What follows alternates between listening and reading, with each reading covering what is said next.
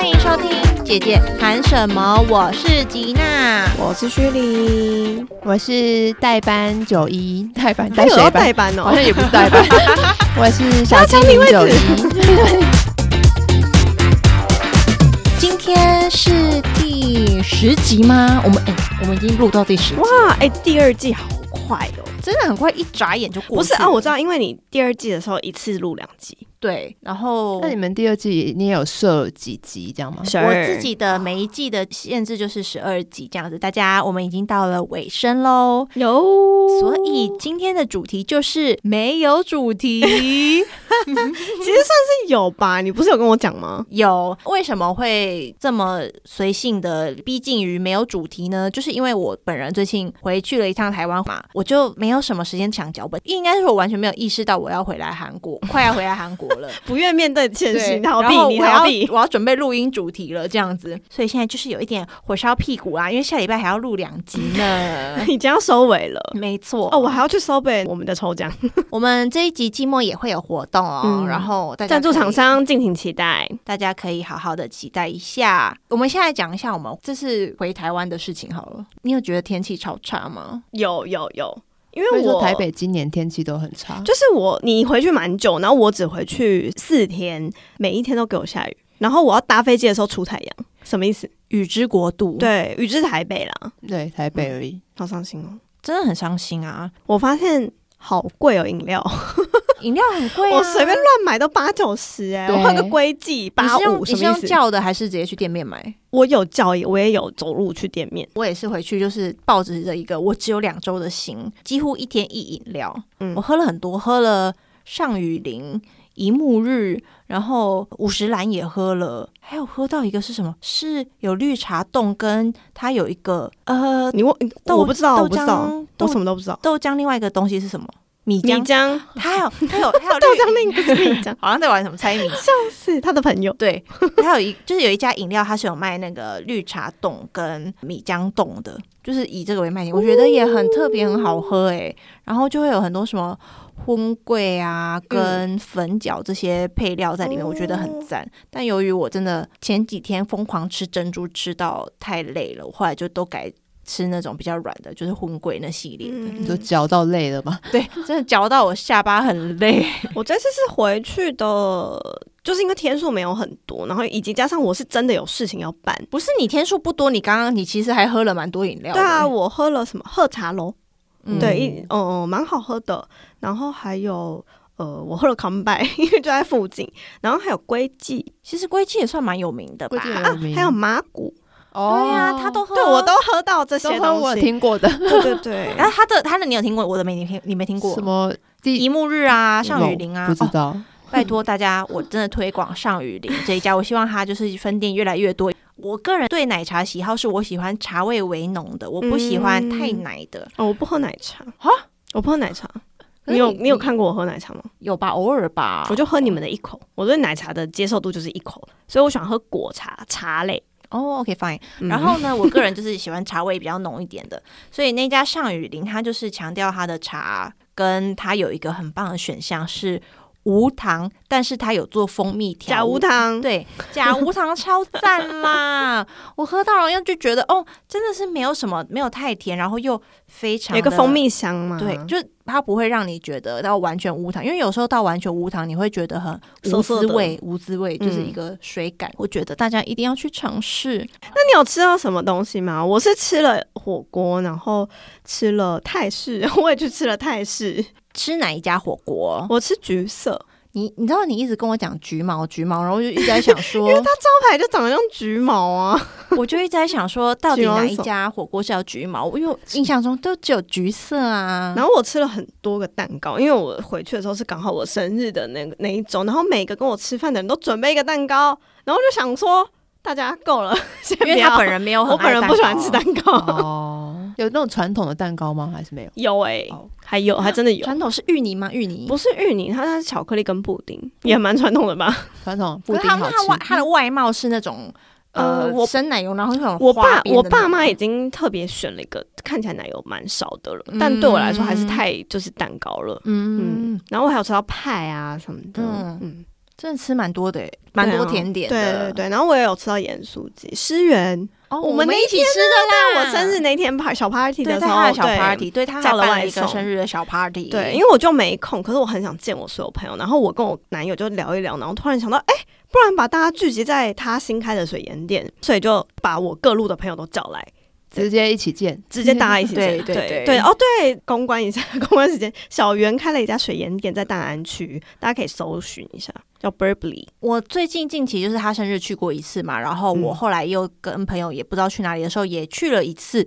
我个人很喜欢，是因为它有烟，可是那些水烟不会让你觉得是那种抽烟一般的烟的那种很重的那种臭的烟。嗯，然后基本上它的空间很亮，因为他们之前带我在韩国抽过一那家水烟店，那是我第一次。夜店。对，第一次的水烟体验太吵又太就是烟味很重，就普通的那种烟味，就是一个我不喜欢的氛围，很点很像那种 KTV 的味道吗？对，可是我男友的店就是基本上你可以把它想成一个咖啡厅，对，很舒服，非然后是常亮的明亮你可以看到对方的脸。嗯嗯嗯，他那天给我约他的生日派对，对 对对，然后他就说啊，那就时间是几点几点，那你们自己到了就进去这样子。嗯嗯，就是我本人还迟到，他本他本人没有到，然后但我本人迟到我。想说，在场虽然都是他的朋友，但他本人不在，大家会有多尴尬？因为其他人都是结伴而来的。嗯然后而且其实我朋友蛮多都是跨圈认识的人，但就是吉娜，因为他长期在韩国，所以他不认识我那些朋友。然后我进去我就很焦虑啊，对因为同时当时还有你另外一个朋友后来先走的那一位，哦，对对对，妹妹妹妹，对，然后他我们就在门外，然后你看看你看我，我看你，然后两个人很抱歉。两个人都超社恐，然后他本人还没到，我就在传讯息问另外一个朋友说：“你什么时候要来？你什么时候来对，因为其实吉娜我有安排一个，就是在我本人办 party 的时候，因为我也 我也不喜欢有人落单，所以基本上如果你是我的朋友，然后我要邀请你来我的 party 的话，我会邀请你的一个你的拍、嗯你的你的伙伴，对你的伙伴，然后我会就就是是我的伙伴也是你的朋友啊。我的意思是说，你除了我以外，你要有你要有一个你认识的人，可以一直跟你在一起。因为我知道我自己不可能永远都在这个人的旁边，对，所以我会让他们一组一组的，不要有人落单。没错没对，错除非是没错。像我男友那种角色，他会自己跟人家聊起来的，那我就不会理他。嗯，对，但是像吉娜这个，我就会有一个他的伙伴在，对。但他伙伴就是比较晚来，对，伙伴去拿蛋糕，对，伙伴去拿我的蛋哦。糕，对对对对，导致我就是在门口就是很不知所措，然后我就一直在看着里面，然后我也不知道要不要，因为它里面就是也没有一个场地主办人，你对对对，场地主办还没没有个柜台。对对，也没有柜台，然后就是有一些人已经入座了，笑死，然后我想说，哎、因为他们自己玩起来，因为他们就熟的人、对啊，然后我就哎、然后就一直在外面不入座，然后他们来的时候，导致他来的时候，我看的就是也是一个就就是是很像看到害怕，对，很像看到陌生人的感觉。对，我想说，就我们是朋友，但他一来，然后就 你还在那个状态里面，对他这边给我假笑。对我嘴角都微微抽动，而且是一直不拿口罩。对对，好，反正就是如果大家没有尝试过水烟，然后或是你觉得水烟不知道是什么东西，然后你想要呃轻松的开始进入这个世界的话，你可以去试试看，因为小圆的烟。对于刚入门水烟的人来说非常 friendly，它的烟不会重，而且是有那种西瓜味啊、哈密瓜味、蓝莓味，它都它都会调一个、啊、梅烟港奶给我们，对，还有港式奶茶的味道。酷哦。对，就是反正我我称之为那是梅烟，就是你抽了会觉得哦好舒服。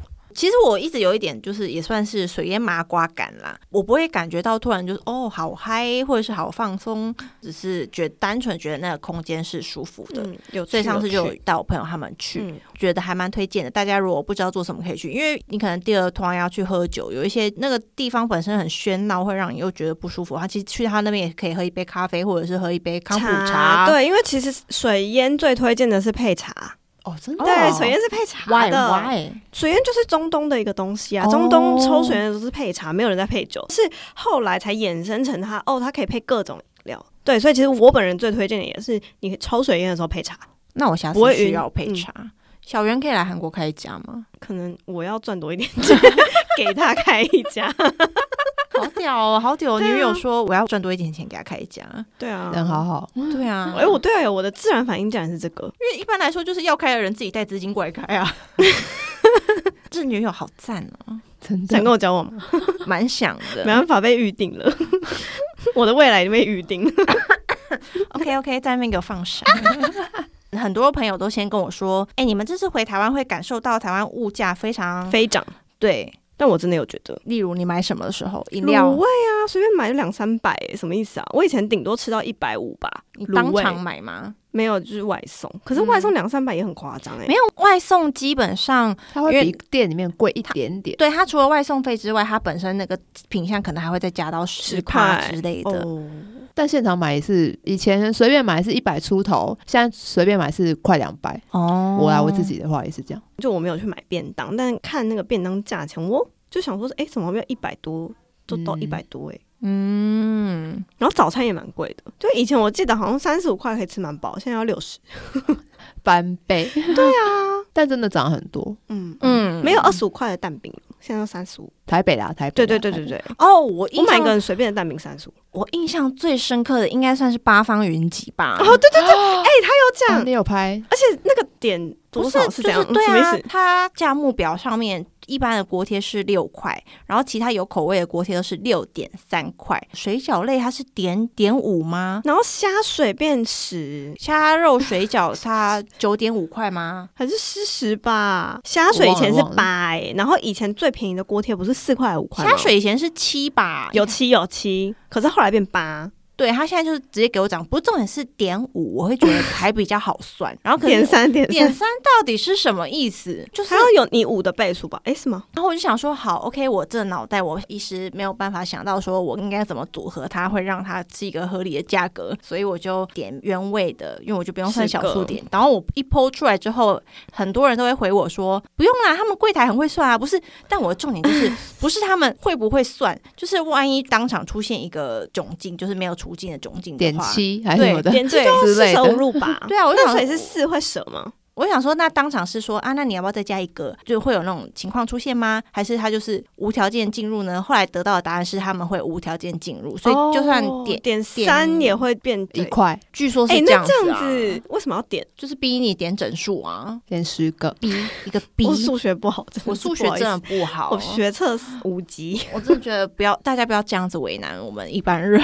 对 对，好，那我们今天呢就正式进入一下我们的主题。虽然说是没有主题，但我想说，因为上一季有聊到我的职业嘛，大家应该也会想要稍微深入了解一下虚拟的职业。嗯但是那时候我一跟他提出这个构想的时候，他本人是跟我说：“哈，可是我快要离职了耶。”请问你可以来简述一下这状况是怎么一回事吗？就是呢，一开始我来的时候，我觉得他算是没有目标中的有明确目标，就是他有告诉我他想要做的 business model 是什么。我们第二个 business 正在开始中，所以需要我这样的做实际事情，不是那种管理层，是嗯可以做实际事情的人进来，然后把这个路走出来。这样，可是呢，因为在六个月之中，我们公司变了蛮多次的经营模式，就是你的事业目标突然这时候改了，隔两周又改了，就是我觉得老板好像没有太抓得住他到底想做什么。所以对于我这个做新日木的人来讲，新日木就是执行者来讲。我会觉得有够混乱的、欸，嗯我现在有一个目标去达成，可是你现在这个目标一直给我变的话，应该说我执行的时候我都是对着那个目标去做的嘛。那你现在目标变了，那我现在做到一半的事情怎么办？我现在就是有点在一个前一个目标我做到一半了，那我现在去收拾这个前目标正在执行的事情，往下一个目标前进的时候呢，它又变了它。又变了。那你到底我想要我怎么样？所以我就觉得，就是我现在的角色其实算是执行者的小主管，可是我还没有到真正的管理层跟老板等级。所以对我来说，我觉得我的 career 没办法发展啊，嗯，在想什么呢？嗯所以我想离职。对，这是我的主因，嗯想离职的主因，不是因为这公司有什么财务危机啊，或者是干嘛的。嗯，因为他之前的一份工作，我们大家比较明确的知道他是一个 marketer 嘛。前一份工作主要的工作内容，你要不要说一下？好，我前一个公司主要他在做的事情就是大中华市场的电商，他主要的业务就是已经明确了电商跟贸易。我在那边的角色我是 marketer，所以就是我就是要 push 这个电商跟贸易顺利进行的一个扩大的一个状态嘛。对，marketing 就是这个，所以各种事情都很明确啊，就是目标就在那，嗯我就是要靠这些东西赚钱。那我做的事情就是 push，可以说是蛮明确，但是你做久了会无聊。如果你觉得这东西已经没有明显的发展，以及加上 marketing 就是花钱的一个手段嘛。嗯对然后如果预算变少的事情，你可以做的事情又会变少。嗯所以我当时在前一个公司里选择离职的原因，主要除了就是我觉得 marketer 这一件事情，尤其在代理商的 marketer 可以做的事情非常有限，然后你影响不到品牌它的决策。的也没办法积极的跟品牌说，如果你预算减少的话，你会怎么样？因为那是品牌它全年度的营销策略嘛。那他给我多少钱，我没办法很认真的去跟他争取啊。可以做的事情太有限的状况下，我会觉得，那除了 marketing 这一块的专业已经 OK 了之后，我会想要再多往电商那边走一点。嗯，所以我来到现在新的公司，可是他这样子目标一直变，很难发展。比如说你以前具体来说，你要推一个品牌嘛，你会做的事情是哪些呢？哦，就比如说大中华市场，大家可能知道就是中国、台湾、香港。那我主要做的负责的业务是中国那边的，中国的 marketing 的平台，就是大家应该不知道有没有听过小红书，就是大家知道的中国版 IG，中国版 IG。然哎，后我在用，你有在用？其实蛮多，现在大家都会在用的小红书。那它是主要就是 marketing 平台，它也有电商，但是电商起来的没有像淘系那么淘宝、天猫那么快。主要不是在销售那一块，就是在 marketing。然后还有另一个 marketing 算是内容营运的平台，抖音大家应该都知道。然后它抖音最近也开始做电商，但是就是刚开始起步。我前一个公司它主要的 B to C 的销售渠道就是在淘系、天猫。嗯对，那所以就是天猫里面没有做 marketing 的地方嘛，对中国的做行销跟销售的方式比较有点像 WiFi 的形式，就是我在小红书推广，可是在你导到天猫他会自己去搜天猫。哦，我在小红书看到的东西，我想买的时候，我会打开淘宝的 app 搜，哦，这是基本上中国的电商逻辑。嗯。对，所以大家为什么要在小红书一直投放 KOC、KOL 做可是其实也？这逻辑其实跟我们一般人也蛮像，就比如说我们在 IG 看到某一个人谁穿到什么东西，那我可能就是上下批找啊，也有可能对，类似这种可是重点逻辑。是台湾跟香港比还是蛮可以接受官网这个概念，哦。可是中国是完全没有官网的东西，基本上、它有官网的东西是非常大的品牌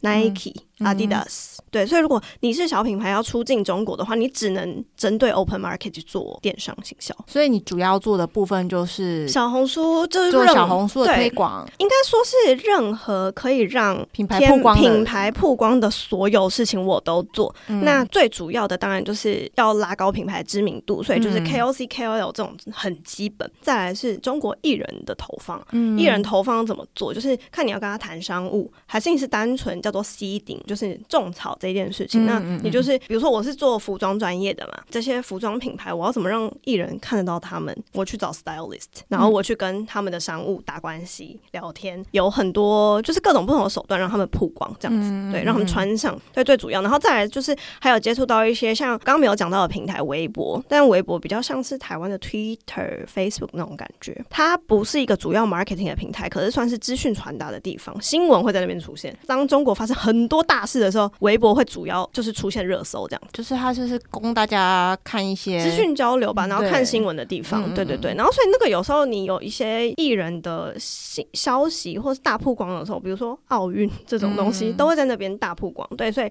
追艺人的消息，而且那边还有一个东东西叫做超级话题，哦超超话对，嗯超话就是艺人曝光的地方，有点像是粉丝的 community 对那种感觉，就是那些都是要去运营的。以上都是内容块，然后再来还有 digital marketing，就是你要做点击投放，嗯对，转 CPC 等等等嗯，嗯就是你实际丢钱下去，然后对，求转换，嗯然后看爬树的那种。嗯因为像在除了中国以外的地方，基本上应该是 Google 的点击广告，或者是比如说你投放 YouTube 的话，那你也可以下一些广告嘛，嗯对。然后虾皮也是可以的，它是绑 Facebook。那在中国的话，其实有点困难，因为他们平台跟平台之间没有办法直接导流，对。然后因为每个平台背后的集团都是不同的，对。那平台跟平台之间会有非常多的竞争方式，像是小红书，你看我们 marketing 在小红书做的很激烈，它没办法直接导流，就是没办法一点击就到转跳天猫，因为他们是完全不同的公司集团在经营，并且是竞争对手。所以说，那你人在韩国做中国的市场嘛？比如说你刚刚像说我要给 KOL 穿衣服，然后我要让明星注意到我的品牌，嗯你用什么方式？比方说最基本，你要提高品牌进入市场的声量的话，其实很直观，跟韩国、台湾的 marketing 是一样的，就是你要去好好的运营你的品牌账号。台湾、韩国运营品牌账号的时候，社群账号嗯就在 IG 上嘛。嗯那所以我们在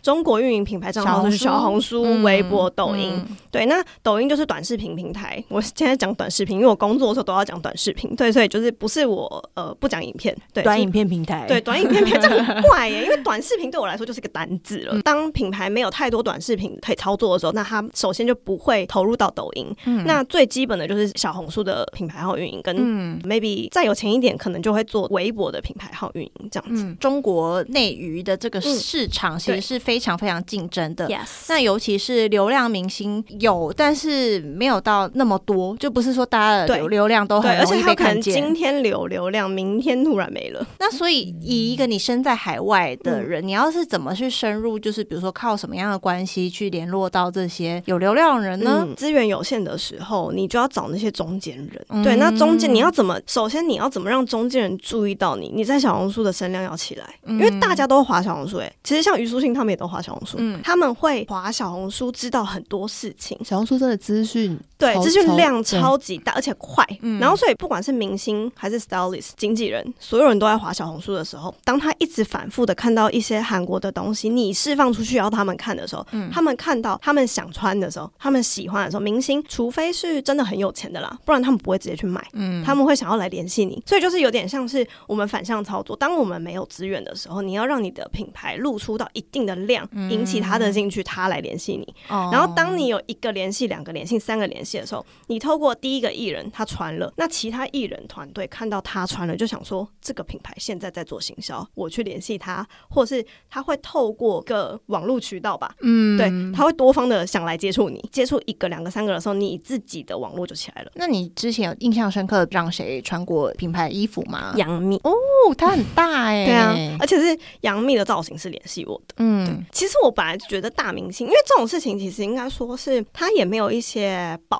证，就比如说嗯他来联系你的时候，他就是用讲的，嗯然后他可以给你看我，比如说我是杨幂造型师好了，嗯那杨幂之前穿过了哪些品牌，他可以就是用讲的，他证据在哪里？真的是这个人吗？因为他是用微信来联系你的嘛，你无法求证的、其实因为你也不认识杨幂本人啊。嗯，哦，对，所以你其实会蛮，嗯我蛮多疑的在这一方面，所以我会想说他是骗子吗？但是呢，如果他真的是骗子，他应该会跟我要钱，因为其实基本上想要让艺人穿你的东西的话，嗯有时候是要走商务，嗯然后要钱的。对对，可是这个造型师他没有跟我要钱，他就跟我要了几件衣服，嗯十几件衣服，他要的那个品牌样品是完全都 OK 可以给的。然后所以我就想说，好吧，那就试试看，反正没亏嘛，对我来说我也没付钱啊，对啊，消失就消失。结果寄给他之后，我就确认了一两次他东西收到了没，他就说收到了。然后我就说那选品还 OK 吗？他就不回我，你知道吗？嗯所以我想说，哇靠，这人石沉大海了。对。啊，结果两周之后他就露出了，哦还跟喵喵一起。哦，跟名牌一起会通知你吗？他没有通知我，可是。重点是你随便刷都刷得到，因为杨幂是大明星嘛，嗯，因为他们就会出一个那个啊，这个明星今天明星间穿什么 outfit 之类的，而且我。就算不标，他粉丝也会帮他粉丝标，都会标，而且粉丝其实蛮爱，就是科普明星们穿什么。对，如果要是流有流量的明星这样子，就我觉得算是一个蛮神奇的经验，嗯嗯嗯嗯，那蛮厉害。那当起那个衣服的销售有就上来是有上来，比以前多了几百倍。Oh. 差这么多，嗯而且因为我印象中你那时候品牌是比较平价的品牌，蛮算算蛮平价，就是对比 miu miu 的话，你一看那个嗯 outfit 的那个例子的话，大家会去买那一个、对哦啊，因为可以买得起 miu miu 的人就是不多。对，因为杨幂本来就是她本人蛮爱穿韩牌穿搭的。其实应该说找艺人这件事情也有 know how，就是你到底要不要花钱，以及你看她穿过什么。么，对，看她穿过什么，或是她曾经带火过什么名牌。嗯对我会讲火，也是因为我在做中国市场，嗯 带红过哪些品牌。那你就可以判断说，假设今天你真的要花钱做艺人私服，或者是他要拍广告，然后你要赞助他，真的花钱的话做商务，那你花这些钱转换回不回得来？就是这也是 marketer 做内容这一端的，你要去判断，这算是嗯 know how。那你自己预期说，你到新公司之后，给自己的目标是要做什么样的工作内容？我其实因为我单做 marketing 这件事情真的太熟悉了，所有的一切手段跟拥有的资源，就比如说我要找艺人，我现在随便只要呃我想要接触到的艺人，基本上我都可以通过谁联系到他，只是他接不接的问题而已。所以这件事情对我来说已经没有不是难处了，所以我就想要做更多事情嘛。那我做 marketing 为了什么？为了电商卖货。那原本卖起来这件事情不是在我的管理范围里面嘛？但我觉得如果我可以知道更多这一块的事情，甚至我自己去管理这一块的事情的话，这整个连在一起的时候，销售会更往上。那我的成就就可以直接有更明确的指标来呃凸显我多会工作。对，这是我的逻辑。你的呃，你的行销之前的部分会比较着重在于品牌的商品的露出，跟你对带进多少人流进来。Yes，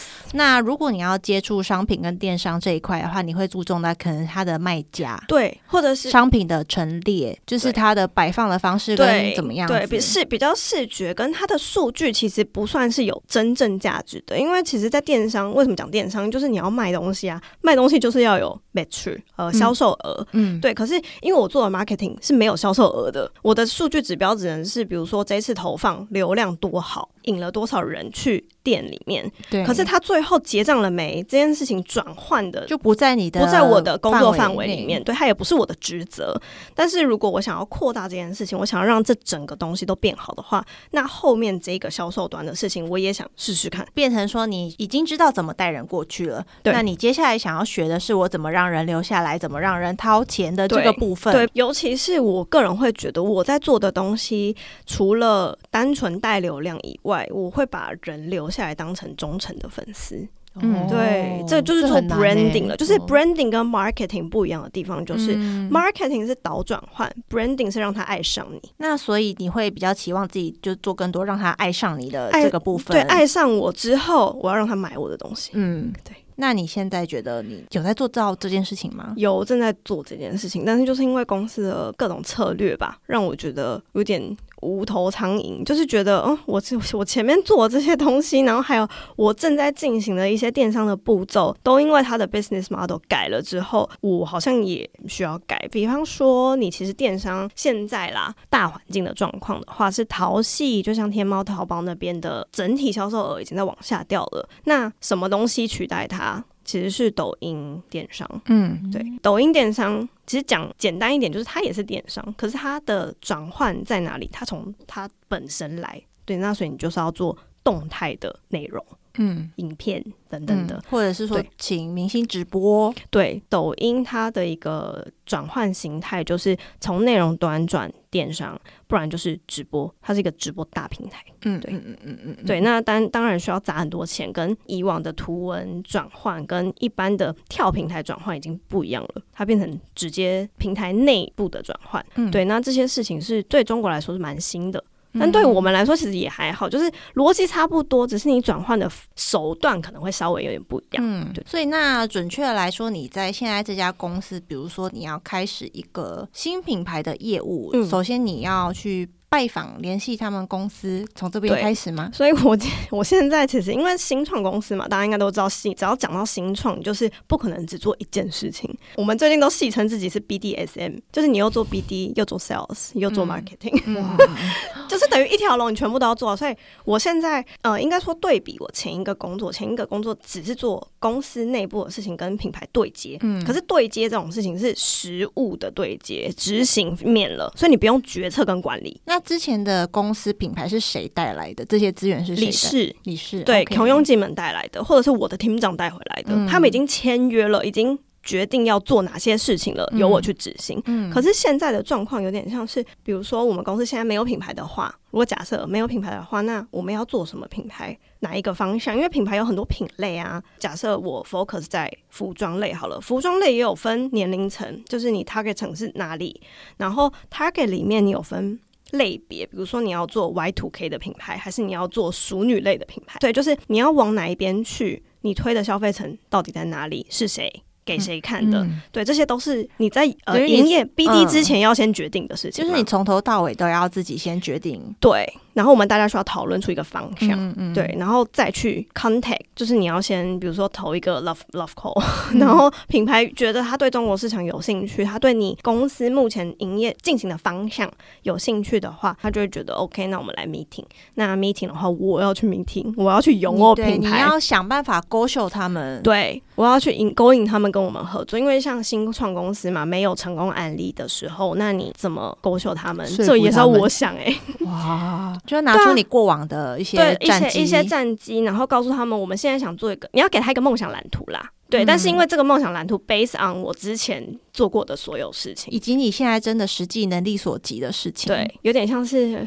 半给糖，然后就是勾引他来哦，对，诱饵诱饵，对对对，一丢一点点饵，然后就让他就是跟着这样摇摇摇摇摇就上钩因为我们公司不是有自有品牌的，所以你最一开始还是得要跟品牌合作，你才能进行这个实业。所以就是你把品牌营业进来之后，那你必须要制定一个最适合他进入中国的方式。对，因为比如说有一些高端品牌、低端品牌，那低端品牌你当然就是从 KOC、KOL 那边开始打嘛，然后日常，如果是一些比较高端设计师品牌或者是比较华丽一点的东西的话，那它不能做太单纯、太日常的东西，那它可能比如说它第一个步骤就是先联系艺人。让艺人先嗯穿起来一轮之后，嗯我再去打大家日常的这一块。嗯嗯嗯对，就嗯是策略都会不太一样。因为就是大家要知道，他是真的这个公司真是完全新 new。公司已经 run 了快一年了，哦只是这个部门是新的那他之前是做什么部门？内容。OK，然后就是他在一个全新的开一个新部门的状态下，他从一个执行者到变成说是一个，决策你觉得我开体会发我开发这个公司的营业就一般来这样子来说好，一般公司会有一个负责做梦的人，对对对 然后还有一个执行的人是要去整理这些梦的人。哦对对，整理这些梦，你要把一些实际上执行跟管理的部分再去分下去嘛。但他现在总没有这都没有这些人哈。对，是我从 A 到 Z 哎对，，all in one 真的是 one stop。你告诉我你要干嘛，我帮你全部做完。那甚至说你完全没有去经历过那个收背的过程嘛？你完全没有这个经历嘛？完全没有在自己想，找那些新品牌的时候，你遇到过什么样困难吗？一开始总会觉得说我要要怎么踏出这个地步？最一开始我在思考的是，我们是一个全新的公司，那你要用什么样的条件去让别人回复你？因为可以做这件事情有太多公司了，为什么要跟你合作？而且你这么新，你也没有成功案例，我跟你合作会得到什么吗？嗯，对，这一块是我一开始真的是最最头痛的部分。，对，后来联系到一些品牌，然后发现我们有共同的目标之后，就可以往后谈了嘛。那当然就是会帮他制定一些他可以做的事情，应该说是一起创造、一起成长。对，因为嗯我们就也不是太厉害的公司，然后对方也有可能不是太厉害的品牌，那他当然就是想做中国市场，明确的、直白的目标就是我想要让我的销售变多，对你来说，你主要的方向跟策略就是我要找可以跟我共同成长的公司的品牌。也就是说，它可能不是这么悠悠远、历史悠远的品牌，然后可能是你觉得很有潜力的，但是大家还没发现但有潜力。应该是说他不是已经在做了，嗯。他是完全没有办法做，嗯没有办法哦做中国市场，没有门路对，然后他这个没有门路，包含是他就算想做，他去找别的公司，别的公司不愿意帮他做，因为他看不到他可能会帮他带来多少的利益的时候。但是就我们的眼光跟过去的经验，嗯觉得这是有潜力的，所以就是相互啦。那你这样算是乙方的感觉吗？算是乙，可是因为现在的阶段还在代理商嘛，嗯对，是算是代理 partners 啊。然后，所以我们当然也会看对方到底卖不卖得了啊。如果你卖不了的话，就算我是乙方，我也会结束这个营业关系，嗯所以也不是单纯的乙方，我也可以决定我要不要跟你继续合作。所以说，那你在跟那些品牌方联络的时候，你有遇到过什么很困难的事情吗？就比如说他们很态度很差，有啊有啊，就是他首先，如果假设是那种真的完全没有认识的人的品牌方的话，就是没有人引荐，对没有人引荐的话，他会觉得你是不是在骗人。嗯是蛮像在骗人的啊。对啊，就是中国市场那么大，大家都可以做。再来是因为我是外国人，那我的韩文没有一百分，所以当我在跟他们讲述这些东西的时候，一开始我觉得蛮困难，但是后来你就是会有点像是你讲了一件事情讲了一百次以后，你就会讲的很好。嗯这种概念。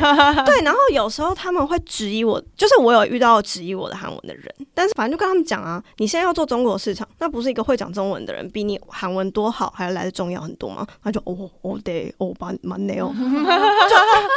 突破盲点，对啊，你跟他营业的时候，虽然我韩文没有一百趴，可是你现在要做中国市场，我又不是要做韩国市场，这逻辑是正常这的这，逻辑是很正常的。那如果你真的想要一个一百趴韩文很好的人来跟你沟通的话，那你真的换一家公司吧，那就表示理念不合。嗯对，所以其实就是在开会的之中，我也会发现很多，比如说理念不合就不要合作了，因为你现在都已经不合了，你后面怎么合作啊？也是也是，对啊，所以以他们在挑我，我也在挑他们，而且在资源有限的状况之下，我得要把我们大家的人力跟时间花在最有价值的事情上啊。那你有遇过说你真的很想争取这个品牌，但就是有合作不起来？合作不起来，就是他们的梦太大，或者是他们曾经做过这件事情，可是他们对于我们新提案给他们的内容，他们并没有那么感兴趣，或者是他们自己觉得我现在的重点好像不是这一块，因为有谈到后来发现，哦，他们想做的事情跟我们可以提供的服务是有点差距的，也是理念不合的一种啊。现阶段，那就是说，那我们保持联络，以后再说。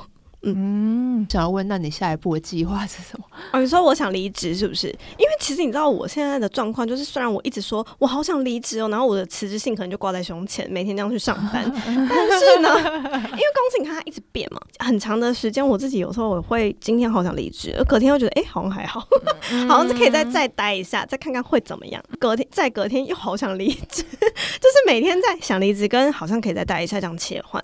其实我很明白的有跟老板，我们老板有两位，跟他们说了，我说我个人的年资还有我的经验来讲，我其实真的比较适合做你们把东西带回来之后，我把它整个企划出来，然后交代执行跟反馈执行结果。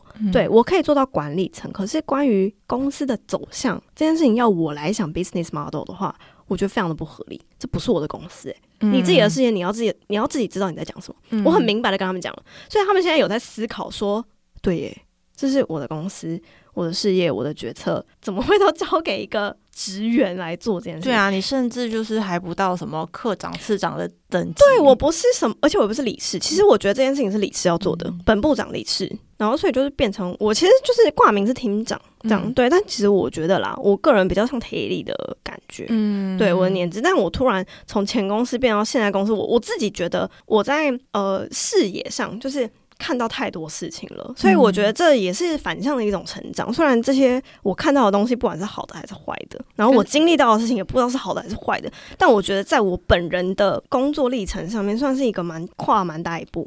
你这就是有一点冲破次元壁的感觉。对，对，就是有我突然从一个小虾米，然后突然要做一件很大的事情的感觉。比如说你爬一座山，你那个风景是要慢慢开上去的，然后他现在是直接搭从他现在大概一座山大概只走了三分之一吧，然后他突然被那个像夹娃娃机一样，对对，夹到山夹到山，顶上去，，对，然然后后就跟他说硬要做你看哦，你看哦，我们现在要怎么做？就是硬做。可是我觉得硬做，其实我觉得我们公司好的一个地方是你真的可以硬做、欸，你硬做，然后你可以把它做下去的话，你也蛮厉害的。然后他也是可以让我硬做的，所以我现在其实也在硬做的过程中，只是我会在硬做的呃路上加上一些我觉得逻辑上面是正确的事情，因为硬做有可能会很容易做错嘛。嗯对对对，然后我刚好也有像小袁这样，就是业界就是前辈前辈可以问，然后或者是我身边其实还有其他哥哥姐姐们是可以问问这方面的事情的，就是相对来说比较没有那么完全真的是无头苍蝇，然后乱做做错这样，就至少方向我走的方向可那么是对的，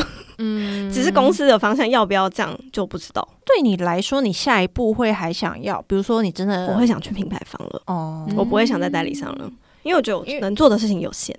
对啊，因为像是你待过另外一家代理商，然后现在嗯来到一个比较形态不同的代理商，嗯，那他甚至新创规模还是很小，那可能各方面制度都不是那么齐完善全。对，接下来就是会想要再回到那个完比较完善的体制里面去吗？我会耶，可是我会想说，我想要回到完善的体制，但他如果他们想要做新的事业的话，比如说一个品牌，它一直都在做韩国国内的事业，他今天想要发展海外，想要发展东南亚的时候，我觉得我会鼓起勇气说，OK，我可以担下这件事情，因为连我们公司的中国的法人这件事情，其实我们都是算是有参与帮忙设立的。嗯，就是连这种事情都有，所以就是从头到尾，你开创一个新市场需要的一些 input 那些所有东西，我们都是看在眼里，然后在做的。所以说，那我其实觉得你接下来想去品牌方也算是蛮正确的选一个选择，嗯因为你现在在这样的一个位置上面，然后他又期待你要带很多不一样的品牌，然后给你一嗯个人去操作这么多的事情的话，我觉得这是非常困难的一件事。就对啊，所以就是在这些事情一直会有冲突，因为你一个一周工作时间就真的只有四十个小时啊。嗯。可是我现在要做 BDSM，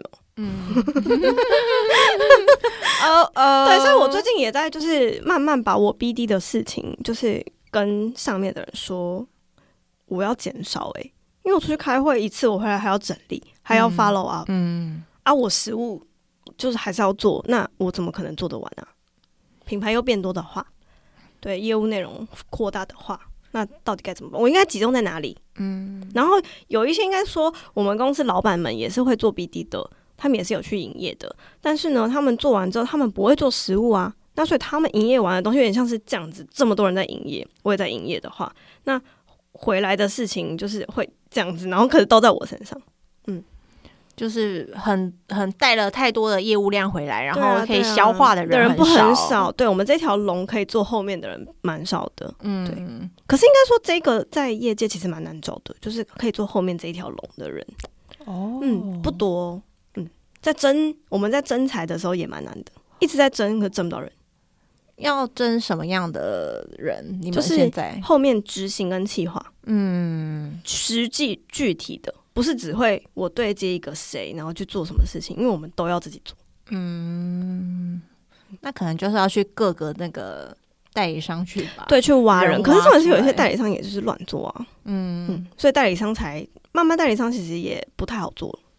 以就是以你刚才说要去品牌方的选择，其实算是对的，因为那你就嗯可以专心的做一个一个品品牌或是几个品牌的营运，对，啊，这样对你的职业来说算是比较扎实的选择吗？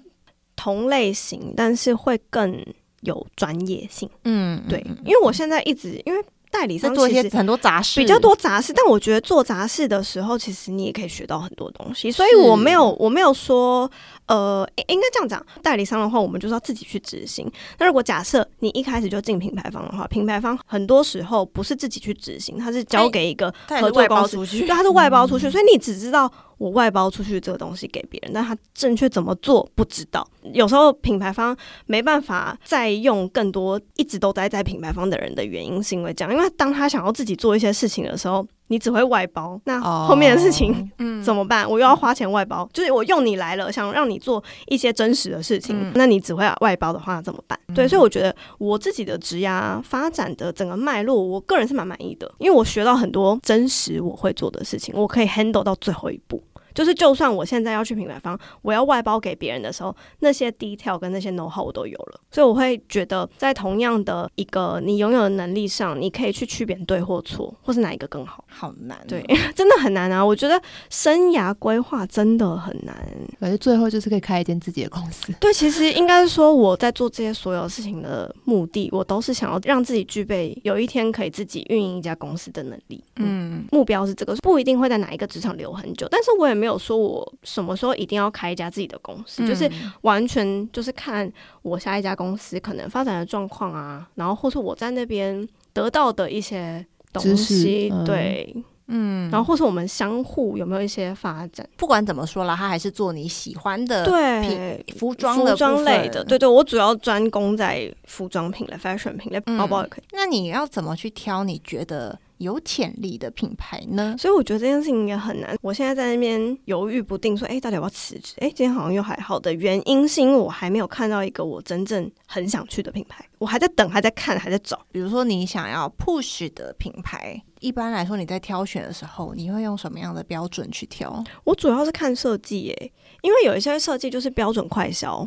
我不太喜欢快消品牌。嗯，就是比如说它的型可能是跟市面上的很类似的，对，太追求流行的，嗯它没有自己的东西的。嗯对，但当然也是有那种就是快消但做的蛮好的品牌，那我觉得也算是 OK，因为毕竟他们有自己的思路去走。但是如果只是单纯的你把一个图案或是一个最近的流行元素印在衣服上、印在包包上卖出去，或者是比如说看到大牌他们卖的很好的包型，我就直接 copy paste、嗯这种的话，我就不会选，因为表示他们有自己的东西，这样有点难了。就是我觉得现在做品牌已经不是单纯就是好看我就会买，有时候是我喜欢你价值，你品牌的价值的时候，我才会一直喜欢你。你跟我传达什么东西的时候，我有共感，我去接受，然后我也成为你的一员的这种感觉。其实你在做品牌推广的时候，就是某一个部分你也是参与到了所谓的内容对制作的部分对内容制作的部分，但我其实没有特别爱耶，我没有特别爱产生品牌自己自创的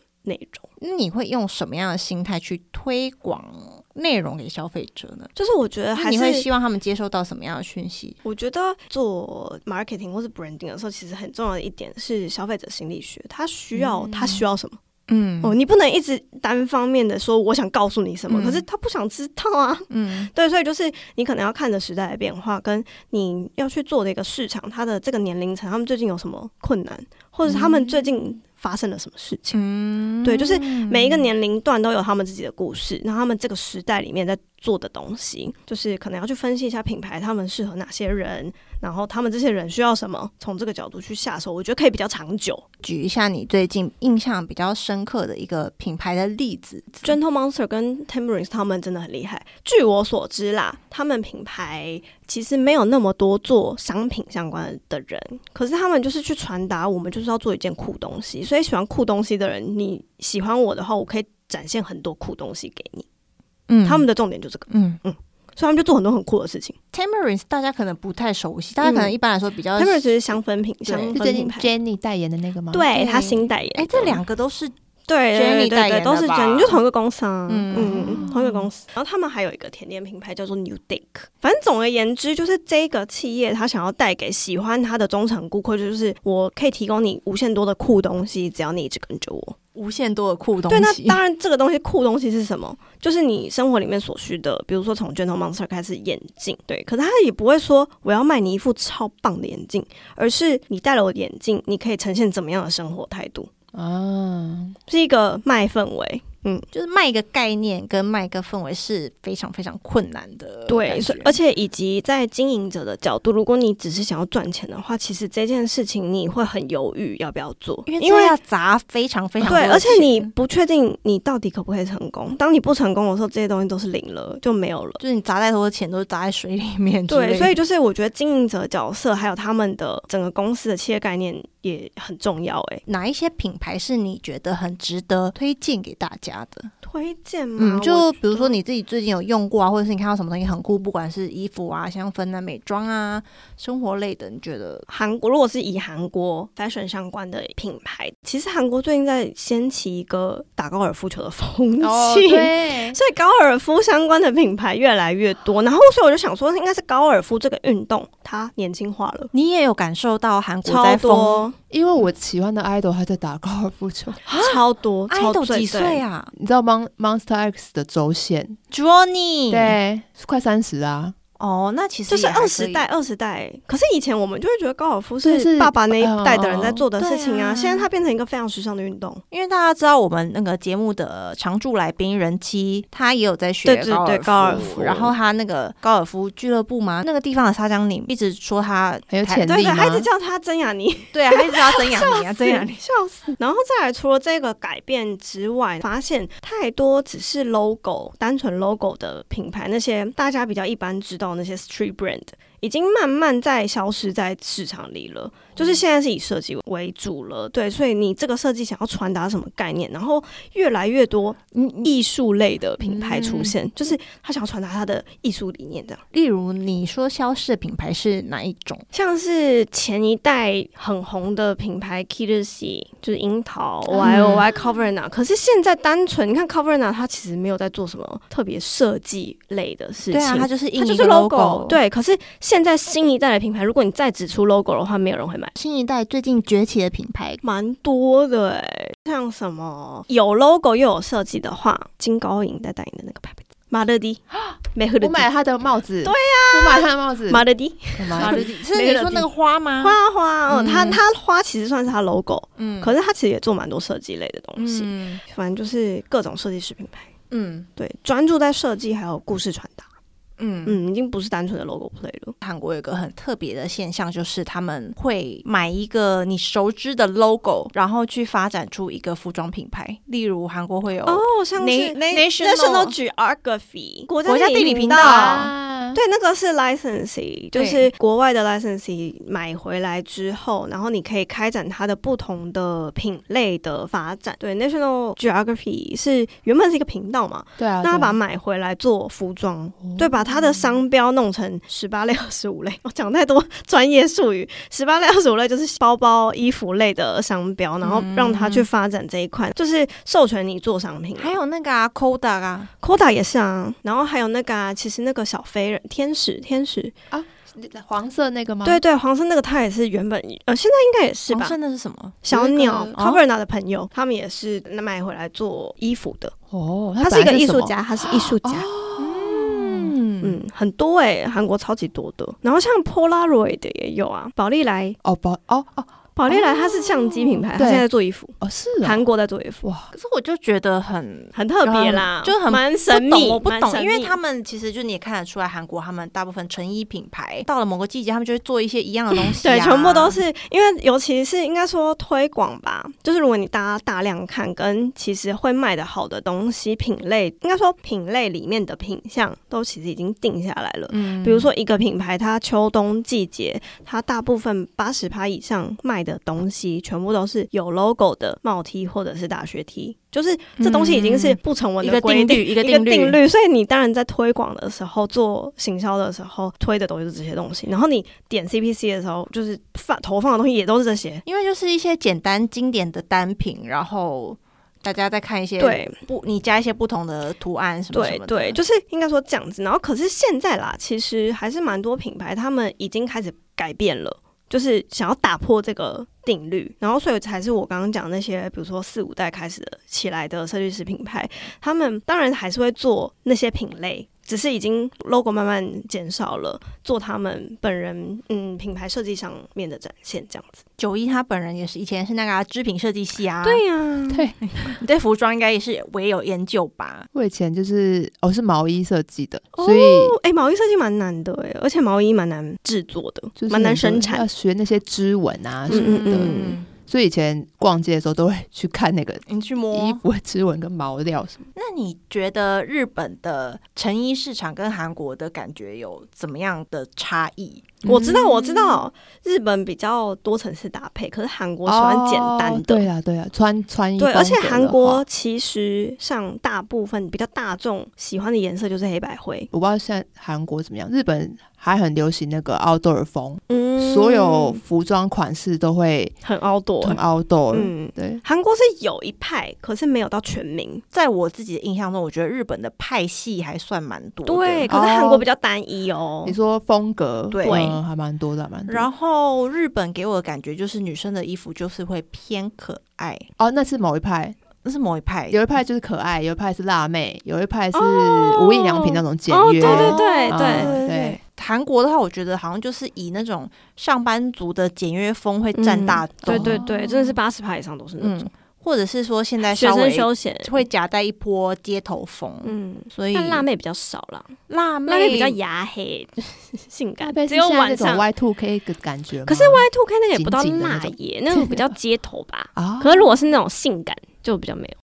我觉得啦，他们在韩国其实，在路上蛮难看到丑的衣服嘛，就是在我们的审美里面，哦对不对？可嗯是因为他们比较单一，就是他不会让你看到丑的东西，所以东西也都设计的蛮像的。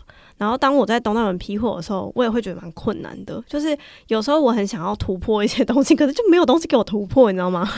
你要突破的话，你可能就是要跑到别的单价层去，对，或者是你要自己定制。嗯嗯嗯嗯嗯。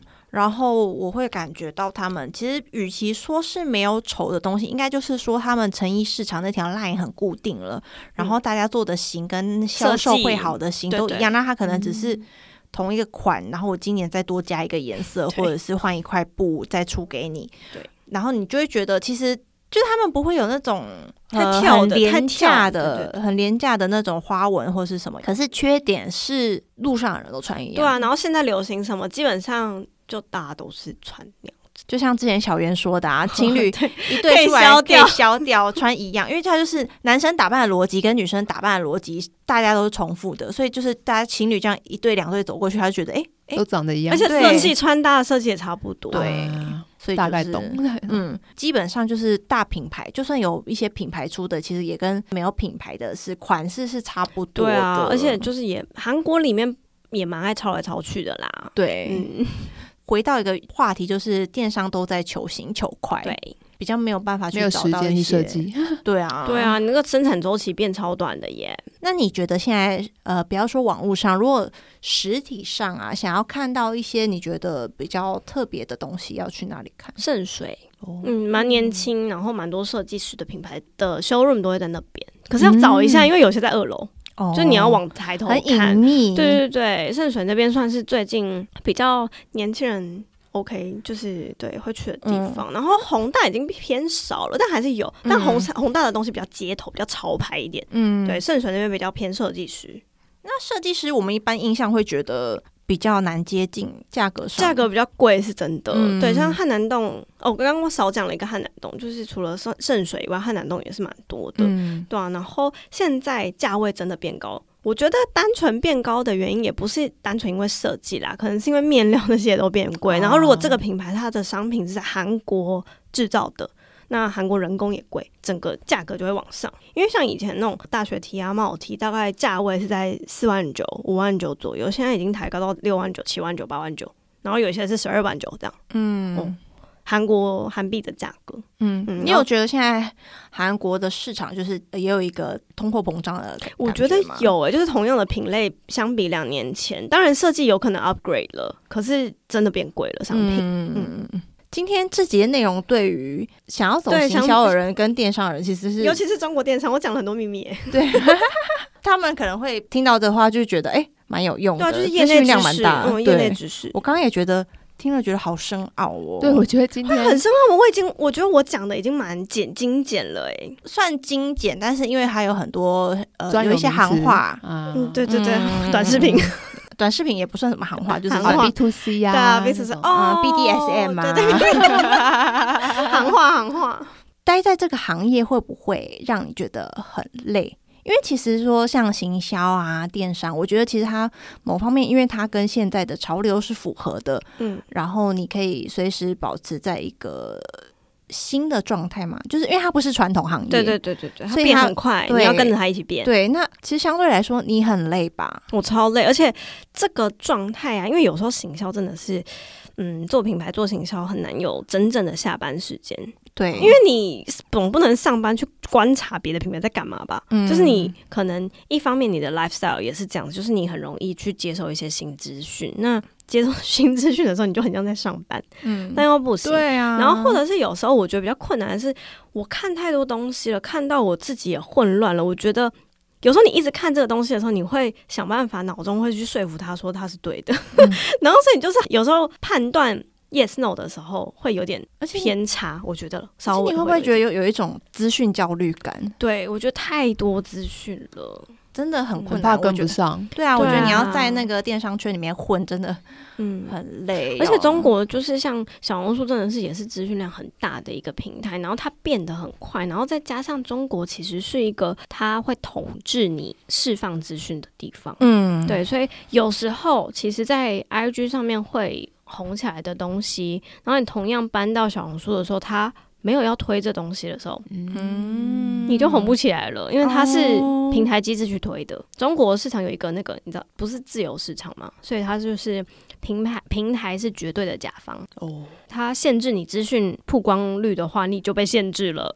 对，因为他们平台就算不是政府在控管，也会怕被政府制裁啦。对对对对对对对，所以就是有时候。对啊，有时候你东西你的内容被挡下来的原因，他跟你说违反了国家什么东西的违反了某某法、社社群维护法对对国家的政策的话，就真的无解。白。好难哦。对啊，蛮难的 蛮难难啊，因为它是等于要去完全了解一个不同市场的文化。对，而且我觉得就觉得中国这一个大市场。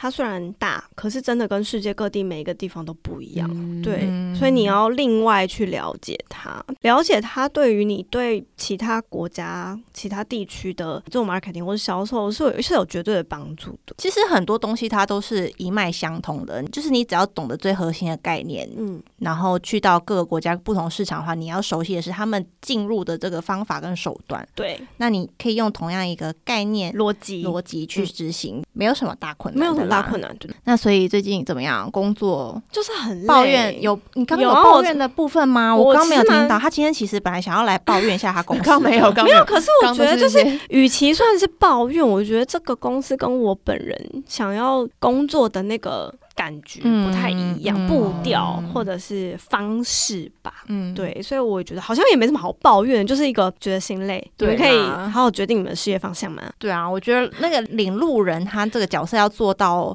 非常的明确，啊下面的人才不会累。对啊，而且有时候有点像是这个品牌要做不做，这个品类要做不做的话，你问我干嘛啊、你公司有没有钱可以做啊？你问我干嘛啦？对啊，就像你开一个那个啊公车啊，我总不能一下子就是转左边，然后乘客就这样呃甩尾这对样啊，子。然后我做到一半的事情，我现在还要马木里耶，你什么要叫我直接把全部的时间拿去投入下一个阶段的事情？做不到哎，我们又不是机器人，品牌也不是机器人啊。嗯嗯，会很常加班吗？还是还？应该说他不会逼我加班，但是我事情没做完，我好像就是为就得加班因为他就是一个我艺人，他 BDSM 他自己就是一条龙，对啊，我是 BDSM 所以他永远不会有一个可以真正把事情，我比如说我今天一周就有几件事情嘛，那我这周内完成，我就算这周的业务量已经达到了下对班了我没有这件事情，他没有这件事情，对。我只能判断说，哦，这件事情很急，所以我今天一定要做，或者是他不急，两天后再做，这样。那你对于未来想要走这一行，或者是正在走这一行的人，有什么样的事情想要分享吗？建议或者是什么？我是觉得这一行变动真的很快，有点像是如果你一直想要走这一行的话，你没有真正休息的时间，就是你没办法说我休息半年之后再回来，有可能事情变得不一样了。嗯对，而且你很容易被取代，所以就是我推荐大家不要只看表面，就是你想做这一行没错，这一行其实入门门槛也蛮低的，但是你要真正怎么做到差别化，每个人都不一样，你要去找自己的优势。好深奥哦，会很深奥吗？我觉得我建议蛮 OK 的，没有啦。。只有说我们今天这集的节目，让我自己感觉起来都蛮深的，因为它是属于就是 marketing 这一块的专门的对对对，专门领域了。对，那因为电商这个除了它只讲了它作为服装这个部分的电商，对，那其实还有很多啊，美妆、食品都涉及很多，而且现在还有很多新的品类，生活 lifestyle 类的。哦，对啊，宠物、内容产业也是电商啊、旅游商品，，我们也是要一直 follow 对啊，所有新知识。所以我就会觉得好累，真的好累。我每次做计划，然后就会觉得啊，又要做什么新东西。最近台湾又在流行什么新东西？对啊，你要跟得上时，就是最近的话题，你要、嗯对你要 catch，到，嗯，这就是一个很困难的事情。而且尤其最近双十一，我真的快累死，哦，对耶，双十一，我也是要累死，好恐。怖为哦！为什么因为怎么说，电商大忌啊，呃不什么类型的电商都要对都是？吧？现在是旺季，双十一、双十二、圣诞节、就等于跨年，说你要找一个名目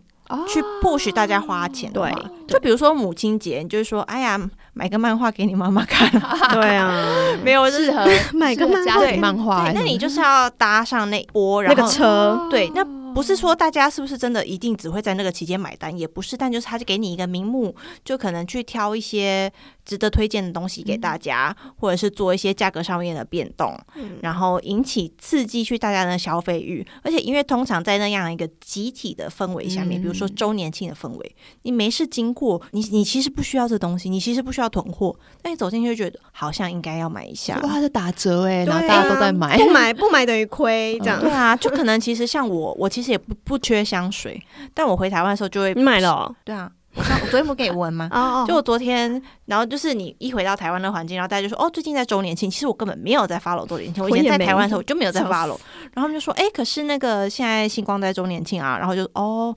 哎、那我刚好经过，我只是去看另外一个陪他们去买一个东西而已，然后我就经过那个香水品牌，嗯，我就去试闻，然后后就买了。就买了，还办了三星光三月的 VIP，笑死，我想说，哎、这一切都是这么的自然啊，就是水到渠成。你随便就是会引导你有一个不必要的花费。对啊，商人的节日啦。对啦，你要进去那个氛围，所以节日会莫名其妙越来越多。本来双十二也没有啊，现在双十二对也有啊。双十二到底是在干嘛的？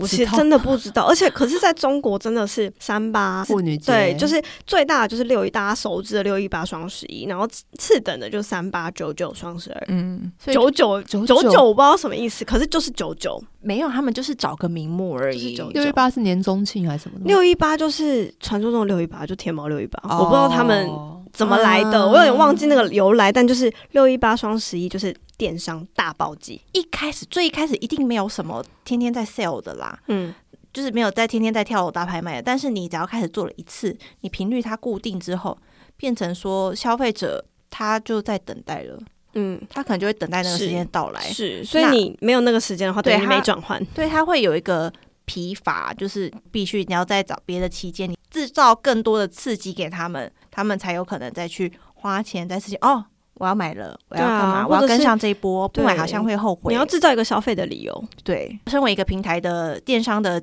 企划者，我会觉得很累，因因为数据它是会疲乏的，就你感觉到消费疲乏，就会觉得。啊！我是要还要再变出什么新东西给他们呢、对啊，所以以现在就是换一个形态，就是除了节日之外，中国在做直播嘛，嗯台湾应该蛮多的啦。然后台湾还有另一个团购，嗯制造一个消费的理由。哦，嗯上班族真的很疯团购对啊，团对抱团抱团。好啦，那今天就是我们以上一个不知道该怎么分类，算是大主题，就是虚拟它的职涯分享。而且是现阶段的，我前面的没什么讲吧。前面的我们有讲，就是你在做什么内容啊？哦，对对对，也是。哎，马上失忆哦。不知道今天的节目内容对大家有没有什么帮助呢？好像没有什么很好笑的爆点，但我觉得是，我觉得蛮认真的、欸，我觉得是营养而且我刚刚讲满满的一集。对我刚刚讲的都是真的，我相信 也是不会在这里，是不会在这边骗人的啦。对对对我很真诚。现在这时代要在节目上骗人，马上就被打脸。真的，对对对，好啦，那如果大家有喜欢的话，再帮我们五星好评加留言，然后再追踪我们的 IG，请支持我离职。也请支持我们这个节目能够继续的营运下去。然后今天这集已经是第十集，然后我们就剩两集了嘛，那会不会有第三季，就看你们诚意喽。会吧？你有想做吧？一直在请了大家，对呀、明明就会做，笑死。因为我最近也是有时候会觉得有一点累，我回台湾休息了一阵子嘛，嗯，那我在台湾就可能跟家人相处啊，然后跟我侄女玩，等于说我在假日陪侄女玩，我可能自己以为我在台湾，我回去台湾之前，吗？不是不是哦。不是啦，笑死，想想去哪里？我回台湾以为我以为我回去放假两周，然后我可以很忧郁给，就是非常悠闲的在完成我每周的 podcast，结果没有。对，但结果没有，因为我周末就是想要跟我侄女玩，然后我侄女她也不会放过任何一个你空闲的时间，她可能睡完午觉起来，然后你姑姑姑姑姑姑，她其实也没有要跟你玩到什么很壮烈的玩，但她就是想要看到你。就是陪他，，对，因为我们家是那个一楼跟二楼嘛，但你只要不在一楼，我在房间，我只要打开电脑，然后想要剪一下，你就会听到一个微弱的声音，咕咕咕咕咕，他这给我在一楼，我在那边咕咕咕咕，我就没有把哎又把电脑合起来了，所以就是会有很多阻碍，这样子也因此我就是稍微有享受一下步调比较慢的感觉吗？嗯嗯然后就回来韩国又是哒哒哒，因为我工作上也累积了很多事情，又、嗯然后又面临双十一，就觉得很累，然后同时又在想那个脚本又没写了，然后下一集的主题又还没想，就啊好累。可理解。所以第三季的话，我还没有预计我们会休多久，但应该是不会离太久的时间，不会。哦哦，现在讲的就是第三季会有哎，我也是没有说不做下去，毕竟因为我们已经有一些群众开始 支持我们了，大家不放我们走了。对对对，你就多请我们喝几杯真奶的话，我就好哇会可能就会一直做下去。好哇，那好，今天节目就到这里。谢谢九一来玩，没错，你下次还想聊啊？记得带你老板来玩啊！对，蛮想跟你老板聊天的。嘛，二月幸福企业第三季，第三季，对，第三季来这边真人呢？真人，他有需要真人吗？有啊，他在真气话不是吗？我啊，已经已先定了，经真到了，已经争到了。没有要争的，对对对对 OK 是我是我，你们都别想跟我争哦。秋刀鱼的那个职位根本不会开，你们不要想了。好啦，那今天节目就到这边，我们下次再见喽，拜拜，拜拜。